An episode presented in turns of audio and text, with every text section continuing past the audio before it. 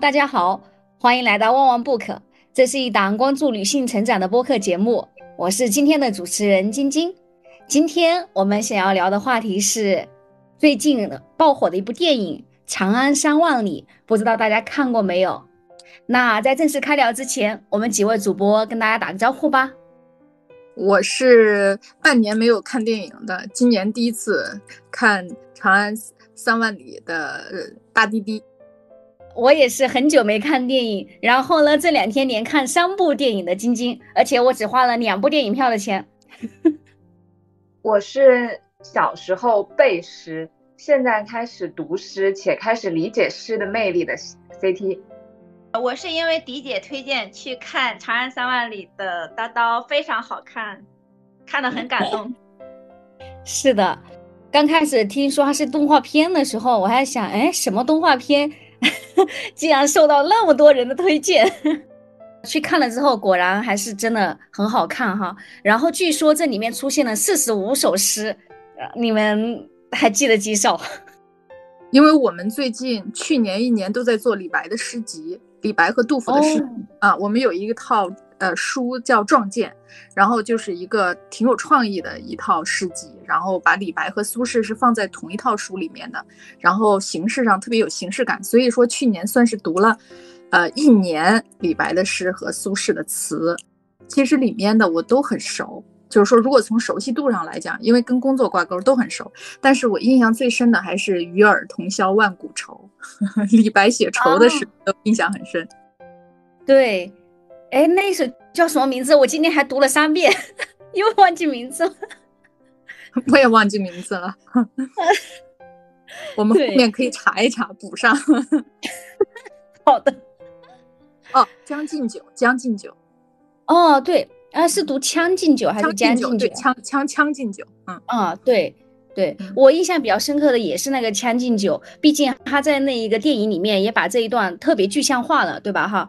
然后还有那个孟浩然的春晓啊，他就真的到了一个啊孟浩然居住的地方，风景非常的优美。我不知道是为了配合这个诗的意境，还是说，呃怎么样设计的哈，真的很用心。还有黄鹤楼，嗯，还有那个最后面的早发白帝城，嗯，对这几首诗印象很深刻，其他的忘忘的差不多了。那 CT 和叨叨呢？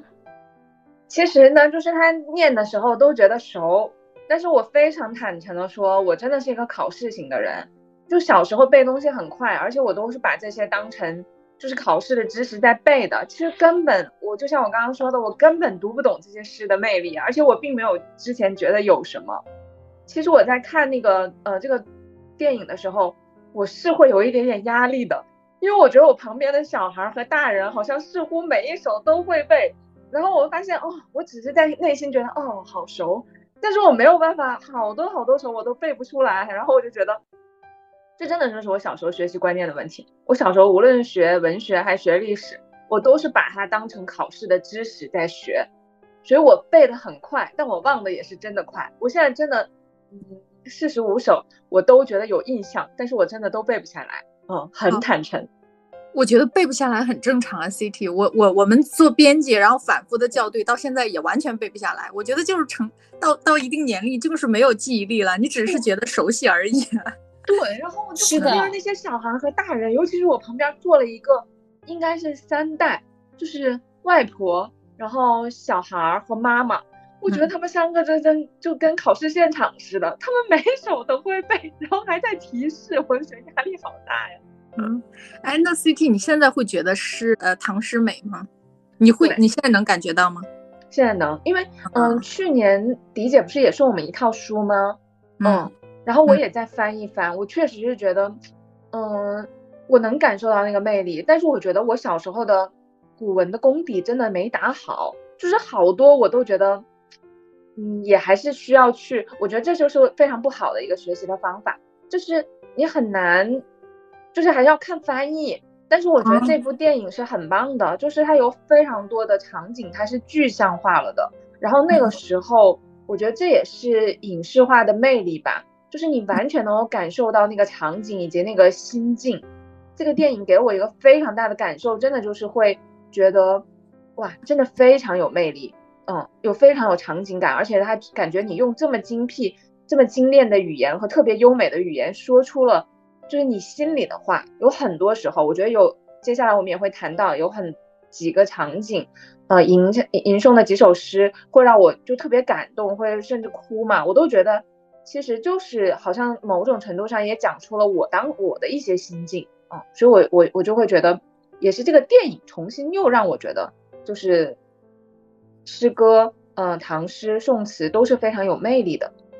嗯，我们和古人的那一种呃心境相呼应的时候，这个是不是也是 CT 你的个性签名那个遥远的相似性啊？那个倒不是遥远的相似性，那个是，哎，是霍金的，是霍金他说的，他就觉得就是与宇宙万物都，嗯，冥冥之中都会有一些遥远的相似性。然后这一句话很触动，嗯嗯，好的，那叨叨你还记得几首？就是我就很嫉妒 CT 啊，因为 CT 还说他当年考试的时候还能记下来。我当年语文错的就是我每一个只要是需要填古诗词的都会错，因为我就临时背都 背不下来。所以我最年轻的时候我就全部都背不下来，所以我现在也完全背不下来。我我印象比较深的。只有一句，你看那个名字也不记得了，就是李白乘舟将欲行，然后那个时候就感觉特别想哭，因为因为感觉啊，我也三十多岁了，好辛苦的活到现在，然后看到李白，然后从监狱里出来，就感觉他也挺孤独、挺无助的一个人，然后他妻子，当然我也很同情他的妻子嘛，呃，但是看到他妻子离开之后，他一个人出来，觉得还挺难过的，嗯。然后我也很羡慕 CT 的记忆力，毕竟考试的时候还会写呀。我发现每期叨叨都要，无论是嫉妒一下 CT 也好，羡慕一下 CT 也好，揶揄一下 CT 也好，我觉得可以可以。好，那看完这部电影，你们最大的感受是什么呀？最大的感受，我觉得就是，哎呀。跟高适高度共情，就是作为一个普通人共情了另外一个普通人。当然，我也不敢说高适是普通人，毕竟人也是有有有出身的啊，祖上也是光辉辉煌过的啊。但是我确实是能感觉到，就是在天才身边的普通人，就特别能共情到他。然后这是第一点。第二呢，我身边很有我常就是因为我身边我觉得天才宠儿。挺多的，因为我做出版嘛，很多作者都就是他就是天赋异禀，他就是老天的宠儿，然后他就是光彩照人的，就是那种感觉啊。这种天才和普通人之间，特别是做呃天才的朋友，是挺有压力的。做天才的朋友，我觉得甚至是需要很多很多的修养的。嗯。我就是最给我最深的一点就是这个感觉，天才有天才的悲哀，但是，嗯，我反正只能共情到普通人，作为普通人的高适。嗯，那那 CT 呢？就首先感受真的就是有被震撼到吧？嗯，我看了一篇影评，我觉得写的很对，而且他他一说，我就会觉得哦，对，就是那样子。就是这真的就是这个电影好像写了大唐群星闪耀时，就很像茨威格的人类群星闪耀时嘛。然后我也确实被大唐的盛况和那个自由的文化震撼到了。我第二个呢，就是感觉这个动画这个长电影的魅力就在于它的描绘，我觉得甚至是比很多真人的影视对于那个呃大唐的那种，就对于长安的那个描述描绘和呈现要更好。所以真的是会有有一种就是心怀向往的感受，然后我觉得第三个是刚刚迪姐说她共情高适，我是有一种更不配位的共情，就是共情了李白。我觉得我当时写的时候，我还在想说，我凭什么共情李白啊？人家那就是天才。但是我觉得我能共情到的就是那种，可能还是会有那些自命不凡吧，然后碰壁之后的那些感受吧，唏嘘不已。而且我觉得。就是最大最大的是一种跨越跨越时间，然后的那种感受是，你觉得千万年都说的同样的事儿，那李白不是也是遭遇中年危机，好不容易混上了功名利禄，然后四十岁被裁员，我觉得那个被裁员和经历中年危机那个心态，好，还感觉有点被共情到。嗯，你说的他被裁员是说在长安待了三年之后，后来回来了是吧？不是，他是后他好不容易，应该应该是，就是他好不容易到四十岁，然后有机会见到了唐玄宗吧，我记得，就是好像他做了一个什么翰林待诏，好像，然后后来就跟周边人 格格不入嘛，就是不愿意低头，也不愿意折腰，然后好像他四十二岁，就是他就在那里待了两年不到，他应该就待不下去了。就被裁员了吧？是，嗯，其实李白怎么说呢？他的这个，当然就是所所谓的被裁员，这也是必然的。他根本没有任何政治才华。其实李白，老天给李白了一个偏才，啊，就这一点已经足够足够足够，他是，他真是闪耀了，一直到今天啊，就是他他就是在这个诗歌上面是一个绝对的天才，毫无疑问的。我认为诗不是他写出来的，就是他流淌出来的，鬼斧神工。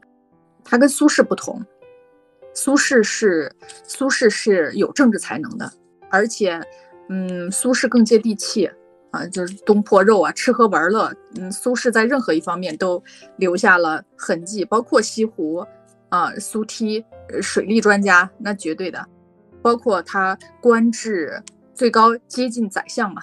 就是他是绝对有政治才能的，就是因为可能那个东坡他这么全面，所以他没办法像，呃李白那么耀眼。李白他肯定在朝廷做不了官的，不管是他的出身还是他的在才情上面，他没有任何政治才能，被裁是注定的。而且最后他站队也站错了，导致他最更落魄的那一点。哎，但是天才有时候就是这样啊。他就在一方面特别特别的闪耀，就会在其他方面都是全面的暗淡。嗯嗯，对。但是他当时呃也会，就是对功名啊，或者说呃壮志未酬那种执着，就还是想要实现。所以说他肯定自，就像他个人的话，他肯定也是很痛苦的。但如果我们站在旁人来看的话，其实你真的你不用痛苦啊，你你那么有才华，你只要写字就可以了。但可能他，但是他的很多诗呢，恰恰又是他啊壮志未酬啊，然后遇到了各种苦闷了之后啊自己抒发出来的啊，好像 对。刚刚迪姐共情了呃高适，C C T 共情了李白嘛，我觉得我是两个都共情。就我共情的点就在于，我就觉得，嗯，他们和我们一样，就是呃年纪轻轻的时候都是有满腔的那一个凌云壮志的，然后呢，为了实现这个理想，就真的就四处碰壁，就无论是说高适去找那些，他们都是试图不不通过科举制度啊，因为高适他读书不行嘛，都想通过举荐这条制度去实现，但是都遇到了各种坎坷。实现各种碰壁了之后呢，呃，我就感觉每一个时代它都是有自己的呃阶级的啊，有各种的偏见的。那 其实都是一样的，就像那个电影里面，我就觉得，哎，他既然敢把那句话说出来，我觉得也也能够过审，也挺牛的。就是说，寒门你想走这个捷径，这个捷径是为寒门设置的吗？哇，这句话说出来的时候，我就觉得，嗯，太棒了。这样，哎呀，就觉得很感动，因为我就觉得。哎呀，在那个时代的时候也是一样的。就如果你没有名门万，你不是出生于门名门望族，你没有资源、没有人脉的话，你普通人的话，你真的是很难得到机会来施展你的抱负的。那个时代也有各种各样的偏见。那比如说李白的话，纵然你有啊那么多钱，但是你是商人之后的话，你根本就哎用他的那个制度，你根本就进那个没有科举考试的资格。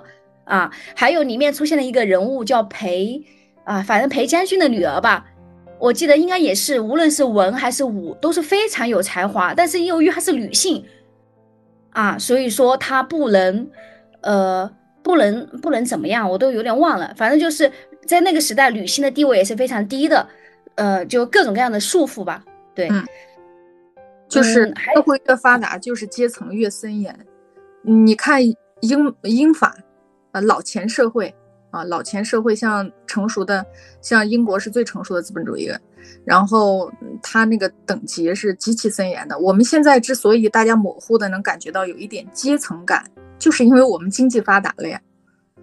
呃，中国最没有阶层的时候，就是泥腿子刚那个打天下，大家都是赤贫一无所有的时候。那时候大家就是所谓的阶层，就是没有还相对来说完全没有形成，可以说啊，经济越发达，呃，然后阶层越森严。唐朝那可以说咱这是吧，历史里最兴盛的时候了，它的阶层肯定是相对来说最森严的。是的，是的。然后还有一个感受就是。哇，那个朝代真的就是人人都会写诗啊！就用剧里的话说，就是说啊，上至达官贵族，下至，呃，下至凡夫走走放啊，类似于这个吧，下至普通的百姓都会啊吟诗作，都会饮酒赋诗。就我感觉就是有一个文化的氛围的。我们现在的话。当然，可能是每个朝代它的表达方式不同哈，就感觉写诗的话，不要说写诗了，就连作家他都是一个专门的职业。那写诗是离我们是更遥远的。嗯，我就感觉在那个朝代的话，他们是普遍活得比较细腻的，并且啊，那个氛围也非常的好，所以说他们都能够通过写出这个渠道啊，去去把自己的感受啊，去直抒胸臆也好，去表达出来也好。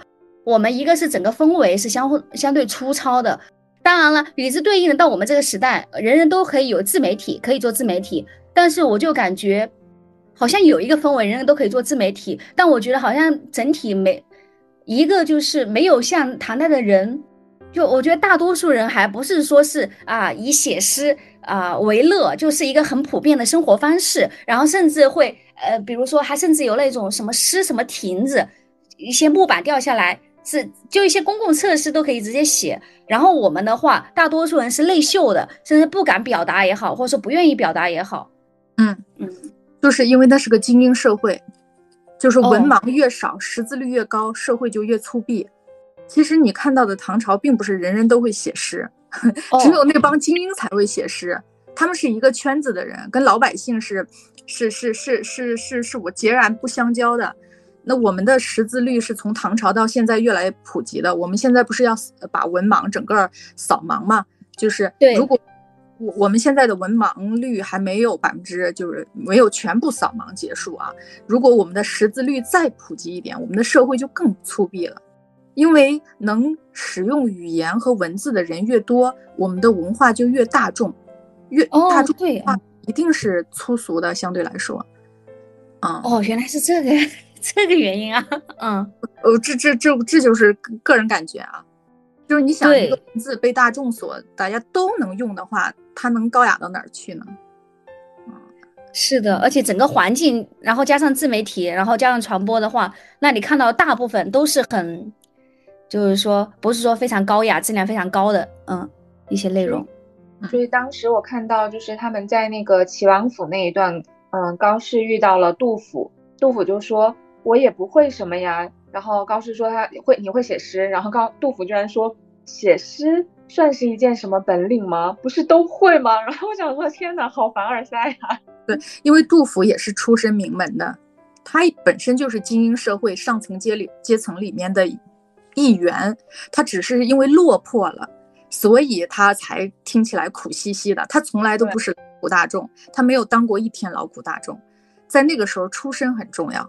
他如果不是那样的出身，他也不会在精英圈子里混，嗯，而且从小就在精英圈子里混，哦，那看来其实那个时候，嗯，应该说留下来的还是一些精英，一些精英分子留下来的文字，只不过他们的触角啊，无论是说留下了自己记录那个时候很苦闷、壮志不得志的一些文字也好，还是说，呃，由于他们自己是强者，然后自己生出来的一些同情，对于劳苦大众的一些同情，而不是说是那些劳苦大众自己记录下来的。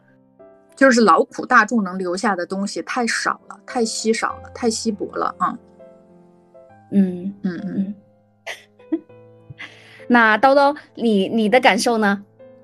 我也觉得，就是我一方面就会被李白还有杜甫、高适他们那种感情所感染，他们受挫的一个状态，呃，也会共情到，会觉得自己，呃，三十多岁能够共情到他们人到中年的无奈。但是我觉得，如果我生活在那个朝代，我绝对不是李白，不是杜甫，我可能只是高适村子里的一个村民，因为他是回商丘了。高适回商丘梁园，我是商丘人嘛，他回了三次商丘。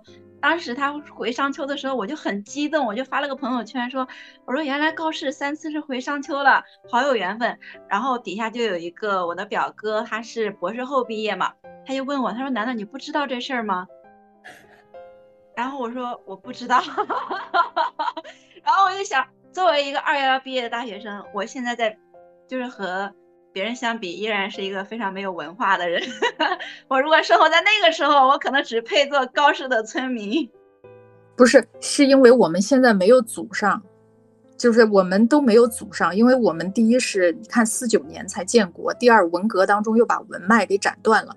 嗯，现在中国已经稍稍有一点所谓的名名门望族，就是那个红二代、红三代嘛。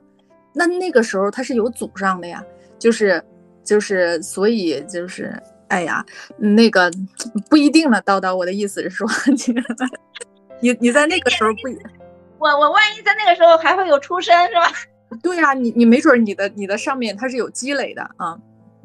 因为我因为他们当时说，就是捷径不是为寒门所准备的，但是其实后面也很多人一直在强调说，寒门它也是一个门，并不是说老百姓农民。所以寒门也是，他也是一个落魄的家族。那老百姓其实连家族都算不上。那就我现在的出身而言，我现在出身而言，就是连寒门也算不上。你你你还不是蛮多遗憾吗？你不要继续说吗？那遗憾不一定要说了。那是我看到抖音里面，就是他一个评论，我就觉得嗯写的真好，我就把它粘进来了。但是，但是我觉得吧，人。人活一辈子啊，就他们有他们的遗憾，我们有我们的遗憾，嗯，我们遗憾互相共情吧。对我们每个人都有好多无奈啊。对，是的。那你们呃看完电影后，哈，我天呐，好像是近三个小时还是超过三个小时来着，反正还挺长的哈。然后你们印象最深刻的是哪几场戏啊？我印象最深刻的就是，呃，这个高适接到李白的书信就。一路匆匆的去找他，然后完了之后，李白说：“嗯，我有说过这话吗？” 对，到底怎么回事啊？他是自己真的写了之后就忘了吗？天才就是这样啊！我后面查查资料，有人给了一个解释，不知道是真的假的。他们说是因为李白当时封官了，然后写信想让高适过来，他帮高适寻一个一官半职。结果等高适过来的时候，李白才发现自己只是呃皇帝的玩物，并没有。资格给到高适帮助，然后就假装忘记了，但不知道这个是不是真的是假的。我我觉得正规的正式的史料上不可能记载这么细微的东西的。我觉得更倾向于相信李白的性情就是这样。对我我我是见过这样的人的，这种特别自由的性情的人，然后他不负任何责任。嗯，就是哪怕是他人到中年，上有老下有小，他也不负责任，他完全不负责任。一个人只有完全的不负责任，完全的自我，他才可能完全的自由。如果这个人他是一个庸才，那可能大家都讨厌他、厌恶他、远离他。如果他是个天才，那就不一样了。就像李白那样，呃，我我倾向于相信李白的性情就是这样，就是就是可能这个一上头，马上是吧，就这个。急书一封，然后就是跟给自己的朋友啊，转头就忘了。对我一方面会羡慕李白那个自由，但一方面又会觉得忍不住同情他的妻子。对呀，做天才的妻子是挺不幸的，但是他的妻子也都是都很强大呀，都是名门。对他妻子的娘家都是很厉害的，哎，也没什么关系。那叨叨，你你印象深刻的是什么呢？呃，我印象比较深的一个是李白为了得到那个呃一个闲职嘛，然后参加法事被训练的晕倒了，我觉得好惨呀！你你你这个看的是哪里啊？他不是说呃他去做道士，然后要参加要做一个入道的入入道的仪式吗？类似于这个？嗯，受禄仪式。让他晕倒了嘛，然后我就觉得很像打工人，每天 累到休克。但是他这个他是为了自己的信仰哎。他是最后为了这样啊，他就是为了得到那个职位啊。我觉得他也许有可能，他就是为了体验一下吧。啊，其实我觉得的那个修道啊，都有点像现在的嗑药，啊，因为他那个时候这个道士炼丹呀什么之类的，真的包括喝酒，大量的饮酒，它都有致幻的作用啊。你看毕加索的画，很多人说他是在嗑药之后画的啊，包括李白很多诗“扶摇直上九万里”，就那样的文字，那真的感觉很像是有一些，对对对，药物的加持下他写下来的神句，这样的句子真的是可以穿越千年的。嗯嗯。他们说是学习了李，相当于李白，他是天才，但是他一部分天才，他也是通过 学习了很多人的，就无论是说屈原，他学习了屈原的浪漫主义的，还有一些梦幻的想象的，还有学习了什么那一个谢之挑吧，还有学习那个曹植还是曹什么的那一个建功立业的，哦，还学习了陶渊明的，就是相当于学习了这些人不同的风格，嗯，当然，我觉得他的大部分诗确实都是那种。啊，特别的豪放，放荡不羁，然后想象力真的太丰富了，嗯。然后我自己印象比较深刻的话，确实就是那个《将进酒》，然后他那个画面真的太美了，他真的就把那一个 他们一群人啊，哦，一群人就腾云驾雾，想象那个画面真的是。非常的奇幻瑰丽，一群人坐在那一个飞鹤上面腾云驾雾，然后饮酒吟诗，啊，可能当时语文课本中学过，但是我已经忘记了。然后看这个电话，看这个电影，我才知道那个什么，呃，什么秋子，什么知夫，哎，我有点忘了哈，原来是两个人的名字。然后呢，啊，嗯，将进酒，杯莫停，哎呀，太有感觉了。呃，除了这个画面呢，还有一个画面呢，就是啊，李白他锒铛入狱了之后，后来遇到天下大赦，他自己啊乘着一叶扁舟，写上了一个啊朝朝早发白帝城的那个千古千古名篇，那个画面也是非常的美丽，就整个画面真的就是呃，因为两边都是高耸的山峰嘛，就很大气磅礴，然后呃急水流很急湍的那个河面上面呢，又有一叶扁舟在飞。在飞快的那个行走着，然后李白满头散散乱的头发，然后残须飘飘，满脸皱纹的脸上呢，就是喜悦畅快的神情啊！我觉得真的太美了。嗯，对。那 C T 你呢？我除了对，就是你刚刚说《将进酒》那一段比较印象深，还有呃几段，就是这里面确实有三次相扑，就是他们相扑的时候。然后我觉得是有感动的吧，尤其是后两次，就会有一种感觉，确实是跨越时间的精神传递。甚至后两次他们都是中年人了，然后呃，李白都大腹便便的，然后他们还在那里，就是保持着你呃少年的时候那样子的那样子的热情，还有就是就也有不甘和报复吧。然后以及我觉得也也某种程度上也是就是跨越时间的友情。然后另外呢，就是有一段儿是我印象比较深，但是我是笑了出来。后来我又有一种那那笑中有苦的感觉，就是高适在跟那个陈陈江监军讲，嗯，他跟李白相识的时候，然后他问了一个问题，他说：“公公，就是你人生有遗憾吗？”我当时就笑了一下，我想说那个时候只会关心别人有没有遗憾，然后这是非常深刻的沟通了。我说现在只会关心我们，你幸福吗？我还在沟通，我说谁会关心别人会不会有遗憾呢？然后后来他的回答就是，无论他立下多少功名，他都只会在那个宦官列传里面嘛。然后我还是会觉得有点点苦闷和感慨的，就是那个时候确实，无论是阶级还是这一些，嗯，都很很深远的嘛。啊，就算是你能建功立业，但是呃，你是什么出身，嗯，还是改变不了的。嗯，然后我又想起来。就是之前那些穿越文很火的时候，然后大家都会说啊想穿越回去，然后我就看到了一个博主说还是清醒一点吧，就就咱们现在的啊就是这些出身和这些才华，回到了唐朝或回到了其他古代的任何一个朝代，也许就是可能一集就都活不过，一你没有门第，二你没有那样的才华，嗯，我觉得是的，然后这样子的申言。然后另外就是感慨是没有人关心你有没有遗憾，现在都是拼命的，主流媒体都在关心你幸不幸福。然后第三个我是感特别感慨也特别感动的，就是在他这个高适陪着李白做完那个呃受禄仪式之后，他要走了嘛，他要离开的时候，然后李白就可能也有点半醉，然后半清醒的状态的时候，就吟诗说，就呃送给他那首诗，他说呃银鞍照白马，然后下榻如流星，这个就是照着你样子写的。然后他这一段的时候我就哭了，我就觉得他当时也非常落魄，也很失望。然后他还在鼓励他的朋友，希望他能够打起精神吧，也送上很很真诚的祝福。然后我这个部分还是哭了的，我觉得就是人生能有这样子的挚友是很难得的，嗯。然后我觉得他们某种程度上是真正的英雄惜英雄吧。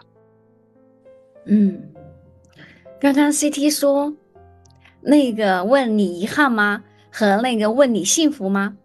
啊，我本来还以为问你幸福吗也是一个，那现在就已经在你有开始问你幸不幸福了，我觉得不挺好的吗？那个不是一个梗吗？就是那个 CCTV 的采访，就是问所有的就是普通群众说你幸福吗？然后收录的大家全都是我现在很幸福呀，我的生活很好呀，都奔入小康啦什么的。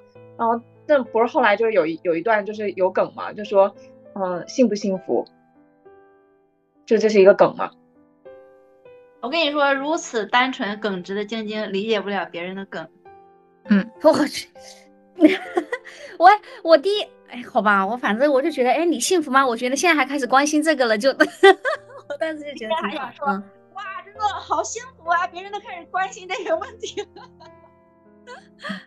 我只知道，哎，行吧，嗯嗯，OK。哎，那个电影名叫《长安三万里》嘛？你们觉得这个电影和片名有什么关系啊？其实我当时看完还是没有理解到。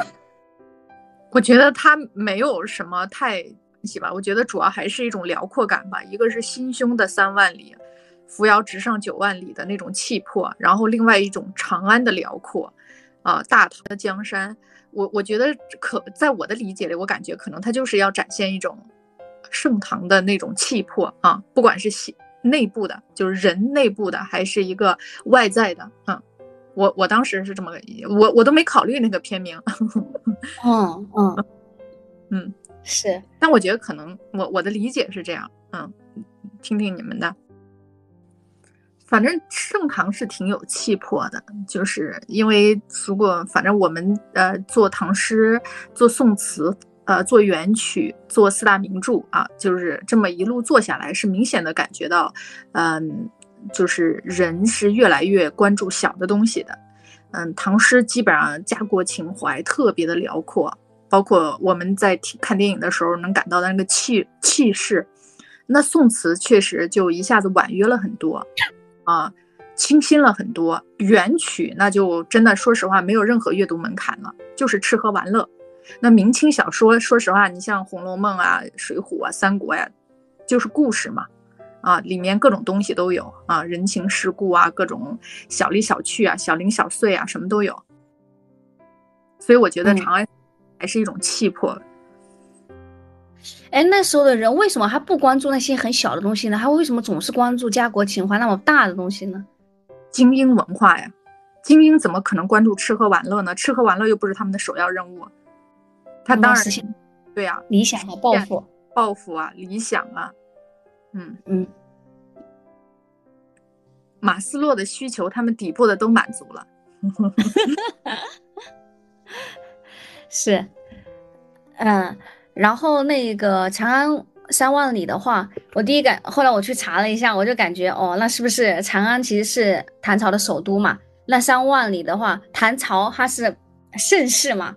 那三万里其实很遥远，那是不是他在隐喻？那我们现在啊，离长安其实是很遥远的，然后表达了对唐朝盛世那一种向往和那个赞颂，这是一个。然后另外一个呢，其实片名长安在电影里面一直出现嘛，呃，高适和李白也一直想要去啊。长安去实现他的抱负，所以说长安在他们角眼中可能代表着施施展抱负、考取功名的这个理想。三三万里行是遥遥无期的，然后也隐喻着他们在追求这个理想的过程中非常坎坷吧。叨叨，我刚才就在想，嗯，好辽阔，然后我又觉得呃能感受到高适的很多无奈，就是在我在我当时，高适可能会觉得自己啊不擅长写诗，但是我会觉得他是能文能武的，就是如果我和他相比，我是不能文又不能武，那就感觉高适和李白和长安相隔了三万里，然后我和高适相隔了三万里。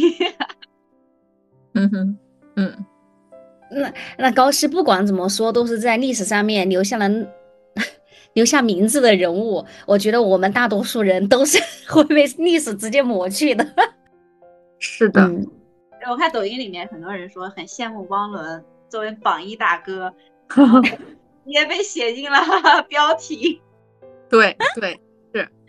还真的是，不然的话都不知道汪伦到底是个谁呀！我去，对，人家说皇上都留不下来，那汪伦就留下来了。太牛了！嗯，那 CT 你呢？嗯，我觉得我我我觉得不用每个都回答，我就不回答这个问题了，因为我也不知道有啥关系。其实我也是瞎杠的，你知道吗？我都不知道我说了啥。我也不知道怎么起的这个名字题目。这个电跟电影有什么关系？其实就跟我们说这个书名跟这个书有什么关系？我我倒是可以从这个角度想一下。对呀对呀，片名是很重要的，它提它肯定是某种上代表了这个书的内容嘛。嗯，这个电影的那个嗯想要传达的。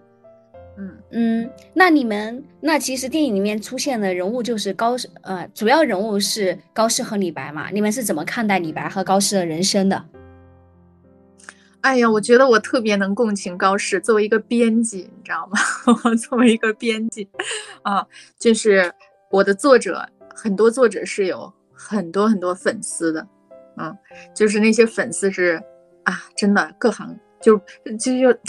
他不是那个 idol 啊，他不是明星。当然，我觉得经纪人可能跟明星之间也会有这种感觉啊。然后所有的人都冲向明星，围绕着他，呼唤着他，他光彩照人。而经纪人要关注的是他这个嘴唇旁边的唇膏有没有一丝的花妆，有没有花什么之类的。他的衣服的角有没有很平展，身上有没有一丝的褶皱。然后你只能关注这些特别微小的东西。在天才旁边的那些普通人啊，就是作为天才旁边的高适啊，我觉得大多数普人普通人是没有后半段的高适的人生，啊，就是在军营里做一个小小的呃记录的人，啊，就这样度过了一生，没有后面的建功立业啊，没有那一回马一枪。嗯，刚刚迪姐提到那一个高适和李白。那我觉得高适和李白他们在现实中交往其实是比较少的，因为古代毕竟交通不方便，书信往来各种，呃，我还，但但是他们的友情又非常的深厚和牢固，然后这个好像和那个经纪人关注 idol 的，呃，关注那一个博主的一一举一动啊什么，这个是不是不太一样啊？因为高适和李白从本质上来讲是势均力敌的。嗯，高适，嗯，他其实是唐朝诗人里面官位最高的人，嗯，然后那个，而且高适不，就是说我我我是说要把高适再暗淡暗淡几十倍的那个普通人啊，就可能是他身边的一个嗯端茶的倒水的这样的一个人，但是只能说因为主角只有高适和李白嘛，就只能说是高适了啊，就是说，而且高适留下多少名片呀，非常多的名片呀。啊，啊然后那个就是说，高适在历史记载上，最起码是史料里面没有说过高适是有，呃，智力方面或者是阅读方面的问题的啊。然后那个，所以其实他跟李白能就是成为这么，嗯，就是一直友谊延续那么多年，当然前提是他们势均力敌啊。嗯嗯。只不过是，那你说，如果是论诗歌的才华的话，任何人在那个李白面前都是要非常非常，就都是暗淡无光的。哪怕杜甫在李白面前也是暗淡无光的呀。杜甫也就是个小跟班啊，李白的小跟班、小粉丝。是，嗯，所以李白的人生就那确实就是完全跟我们不一样。然后李白就是宠上天的宠儿，其实宠儿是，嗯，不是说是，呃，就是多么多么好的一种人生样本。宠儿儿嘛，其实就是一个巨婴。嗯，我觉得李白在某种程度上也确实是一个巨婴。嗯。他不像高适那么的扎实踏实，有肩膀有担当，嗯，对对对，是的，所以说他到最后，呃，当然了，我也不知道是不是这个剧里面了哈。当然，不管怎么说，他在呃高适在史料上面记载，他都是本身就是很大的官，那说明他无论是说对政治的那个洞若观火啊，那种那么敏那个敏感的嗅觉，那完全李白肯定是，所以说他在最后才会站错队。然后才会锒铛入狱，嗯，那 CT 你怎么看待呢？我觉得从他们两个人身上就能看到，每个人有每个人的不同的命。如果你在这个命上，就像之前嗯，迪姐有讲到嘛，嗯，有一期你们也讨论过，就是有命和运。然后你是这个命，如果你能在这个赛车道上走得很好，那你的人生就会顺遂。我觉得李白他真的就是。他需要被自己重新定义一下他的才华吧。他明明他的才华和他的本质其实是生命和生活，然后他不是什么就是去从政啊，然后不是什么就是要入世啊，但是他就是追求那个，所以他很多的痛痛苦可能也来源于这个吧。嗯，然后我觉得那高适就是。就是很好的榜样，好像他也是在唐代诗人里面，就是做官做到最高的。我不知道是不是，我也没有去查，但是我有看到。嗯，对，是。那那他就是，嗯，你你你说他相比于李白，可能他就是这些才华没有那么那么高，然后他的呃家庭的背景到他那一代也都落寞了嘛。嗯，但是他可能他的命就是这个，而且他非常坚韧。嗯，然后他也识时务。最后去做一个，就是在经营里面做一个就是记录的那个，他也 OK 了。然后他最后还是很坚韧的，然后又又做出成就。我觉得这个真的就是要所谓成功的人生，好像你是要就被你要定义好，你也要重新定义一下。嗯，对，高适是非常步步为营的，他从来没一脚上一脚下过。其实电影里那么演，嗯，不是那个，实际上这个。历史上他是从来没有帮过李白的，在李白最呃就是说站错队之后，因为这帮忙是绝对不能轻易帮忙的，这个是这是这个这个是叛乱逆反之罪啊，这个不是一个普通的罪行啊，嗯，这个嗯那得多大的情谊才会去帮忙？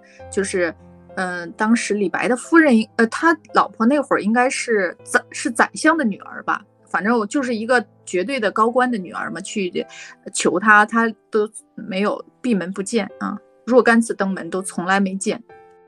高适的性格，他也不可能帮这个忙。嗯，默默的关注李白，爱着李白，是很可能的。我相信他心里也一直为李白，呃，担心、焦虑、紧张。他希望李白能得到这个释，呃，就是释释放，各方面都有可能，但他不会帮忙的。基本的政治觉悟，我就是为他最后，嗯，在电影的最后，他跟那个公公说那封信是你送的吧？就相当于就是说，呃，那个高适为跟郭子仪写信，就类似于要郭子仪去跟李白求情。哇，我感动哭了！我觉得这样的友谊真的太 感太动人了，想不到是假的。郭子仪帮忙的嘛。嗯，对我其实看完这个电影之后去找一些资料，我觉得有一个职业真的很适合李白，除了写诗以外，我觉得他非常擅长，适合做宗教领袖。我觉得他在修道做道教徒，又道教里面的一个领袖就很适合。对对对对，嗯，其实也一度走向了那个方向啊，因为因为我们我们办公室有一个男编辑，我的天呀，就是那种史料大王，你知道吗？然后看完这个电影，就我们都说觉得特别好。然后因为我们办公室就他一个男编辑啊，然后大家都特别激动。然后他就说：“这演的是什么呀？基本的都不符合史史史事。”然后怎么怎么怎么，然后 被我们 暴击了一顿。但是还是从他那儿听了一两耳朵。但是这个东西真的说不好啊。如果说李白不适合做政治，所以然后他应该认清自己的命运，继续写诗的话，但是恰恰那么多名篇都是因为他政治上面他觉得不得志才写出来的，对不对？嗯，这个东西是没办法假设。嗯，是的，嗯。但是我觉得，就是不管他遇到什么样的困难，其实他每遍就是，我觉得他生命力真的是非常充沛的。嗯，就是他他开心的时候，他也能写出好的诗；他不开心的时候。他颓废失意的时候，他也能够写出很好的诗。我真的就是觉得这就是命和才华，对，挺好的。是的，是的。那个仰天大笑出门去，我去，我辈岂是蓬蒿人。嗯。然后其实那个背景其实也是在他很开心的时候，他即将要上任一个官是吧？哈，在背景下写的。嗯。就是开心的时候也能写出好诗。嗯，那叨叨你呢？嗯，就是我本来看电影的时候会有很多感触啊、感动啊，会觉得人到中年孤独无助，呃，互相理解。但是同时，你刚刚在说啊，如何看待李白和高适的人生？我就在想，如果放到现在，就好像是在问我如何看待周杰伦和刘德华的人生。我，你这个，嗯。两个顶流，他无论努力与否，我都对他没有任何看法。我就是一个渺茫的普通人。就是天才有大的大起大落，我们普通人也有自己的小起大小起小落，其实是可以遥远的呼应的。嗯，这这就是大家为什么看完这个电影，就确实是呃很多人有的说呃共情到了高适，有的说共情到了李白。那那我们都没有高适和李白的才情，不各方面啊。但是，嗯，我们是缩微版的他们。嗯，人生都是相似的啊。对，因为他们当时的主流就是要从政，当时他们又遇到了战争，所以他们这群精英遇到了巨大的困难。然后在这个困难里面，我们能够共情到他们的痛苦。嗯，但是如果放到现在的话，就好像在说。你如何看待刘德华和周杰伦这种顶流？那就没有看法了。其实他们映照的我们是，我们每个人都要用自己的双手去谋生，但是在这个谋生的路上，我们有起有落，有有运的时候，也有没运的时候，有适合自己的道，也有不适合自己的道，就是，对，是这样的。他们的建功立业到我们现在这个时代，可能就是谋生嘛。就是为个人的，他们是为一个国有一个家，然后去实现自己的抱负。我们就是为自己的人生自我负责，啊，是一样，这个路都挺难的，嗯，只不过是技术变少了很多。对他们是不是吃喝不愁？我们还在吃愁吃喝。对他们为一个国家谋吃喝，我们是为我们自己的人生谋吃喝。嗯，对，嗯。然后我就感觉高适和李白的话，其实他们是在相同的时代里面，然后呢，都是面临相相同的困境，其实都是想要施展抱负，但是不得出路嘛。但两个，但是两个人是完全天赋、性格是完全迥异的。到最后面对这在相同的时代和相同的困境下，他们两个是走的完全不一样的路。我就感觉真的每一个人都会以自己的方式去活自己的生命。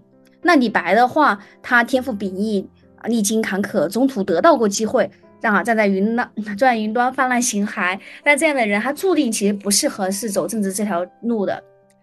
嗯，反正高适的话，不过确就确实就像迪姐说的，但我觉得这个东西，嗯，我觉得高适他在接连碰壁之后得不到机会的时候，他感我感觉他某种程度上面，某种程度上面是接受了自己的命运。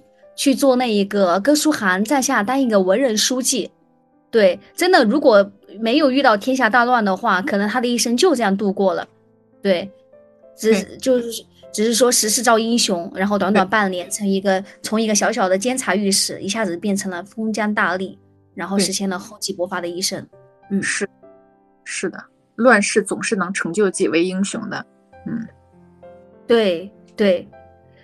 嗯，但是他给啊，不过，反正就是他给我的感觉就是说，他遇到了困境和低谷的时候，他其实还是在不断的，嗯，就是无论就是学习啊、练功啊，对，就日复一日的在提升自己，都没有在那个年纪，就他当时已经四十多岁了。他的祖父有个片段，就是说他的祖父好像是四十二岁嘛，他祖父要四十二岁已经死了，然后他那个时候已经四十三岁了，在那个年代他们应该是很高龄的了。嗯，对对，对，是的。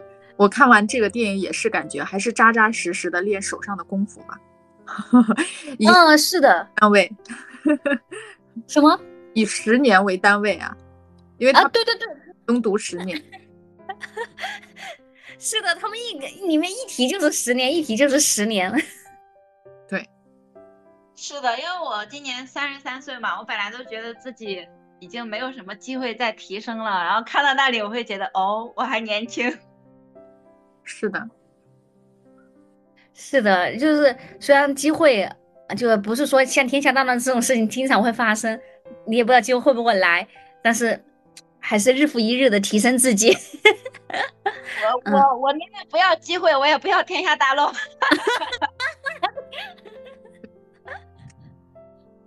我觉得就是，就接着刚刚说的那个，就看完还有一个感受，你就觉得。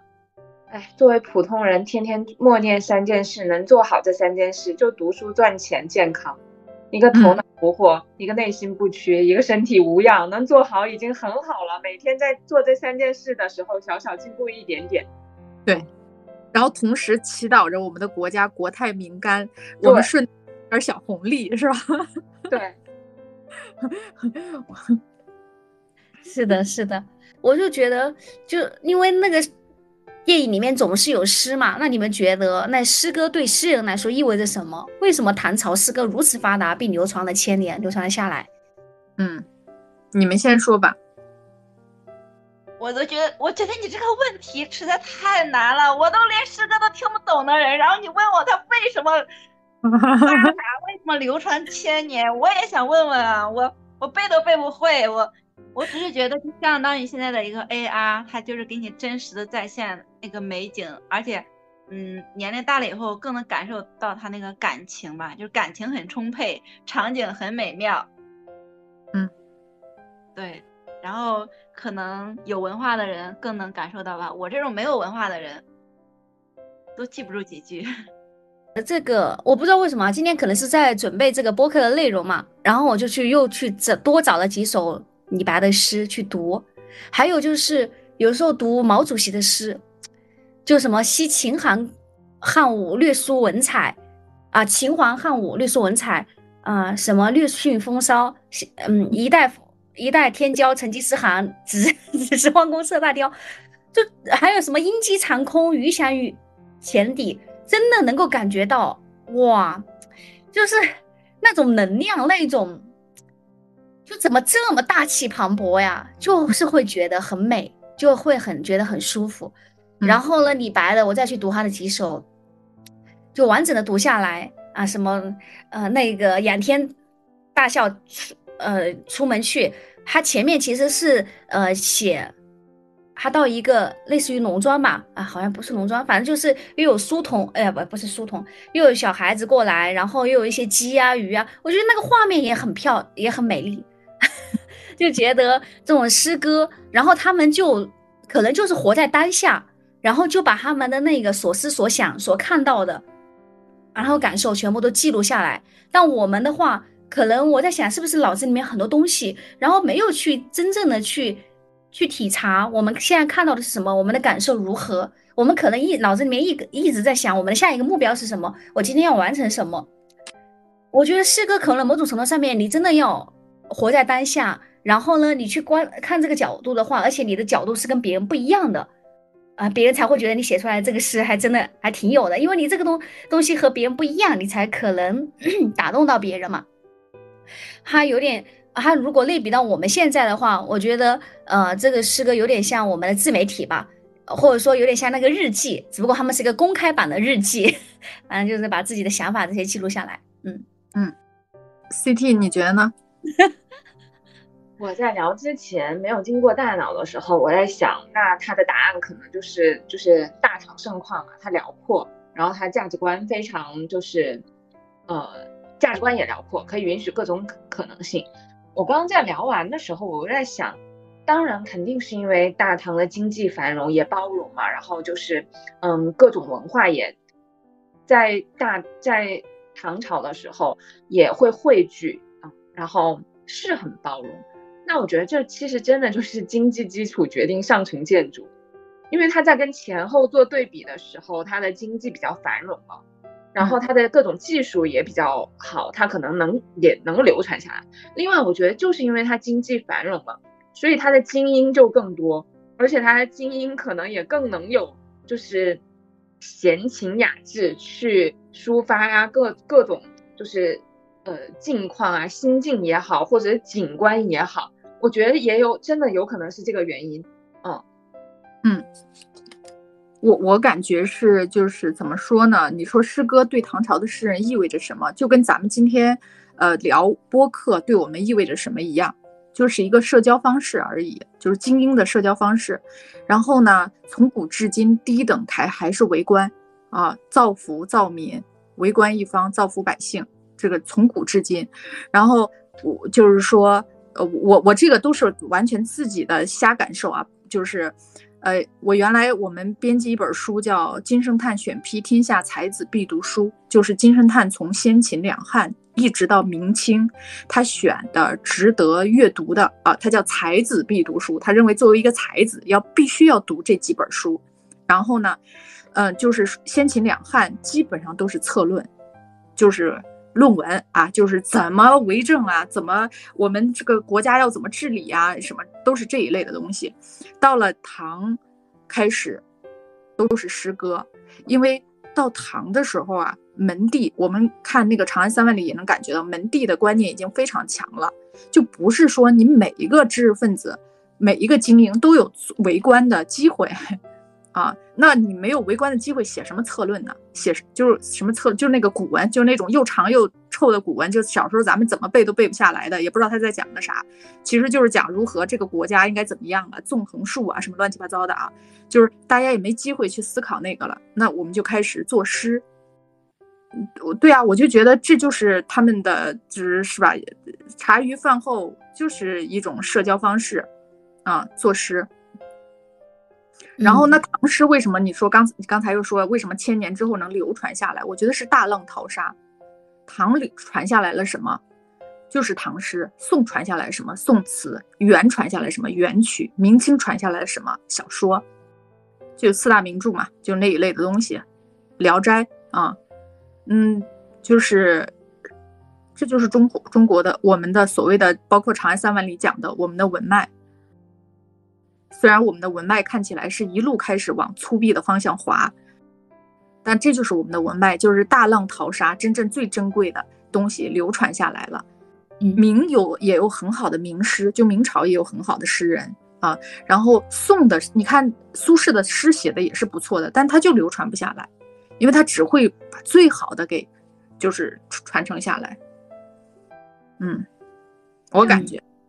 说很难背了，就这个背不完。所以真的好好，我们的文化资源太丰富了，真的聊到这儿不得不说，哎呀，真的，我有时候咱们都没去享受它。我今天还在想，我要不要自卑，觉得自己没有文化。后来想想，迪姐不是说了吗？怎样都好，没文化要没文化的好。对对，都挺好的啊。只不过是，就是说它太好、太丰富了，我们没有，我们没能去享受它，没有没能去享用它啊，因为享用它需要门槛。是的，是的。这期节目到这里就结束喽，欢迎大家在小宇宙、网易音乐、荔枝 FM 和喜马拉雅等平台搜索并关注我们的节目，也欢迎大家通过留言评论的方式与我们互动。谢谢大家，拜拜，拜拜，拜拜，拜拜。